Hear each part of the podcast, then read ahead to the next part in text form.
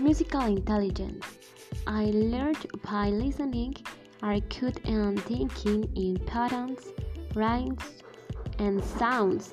I can play musical instruments. This intelligence includes some sensibility to the rhymes, pitch, timbre. I have the ability to listen and do something else.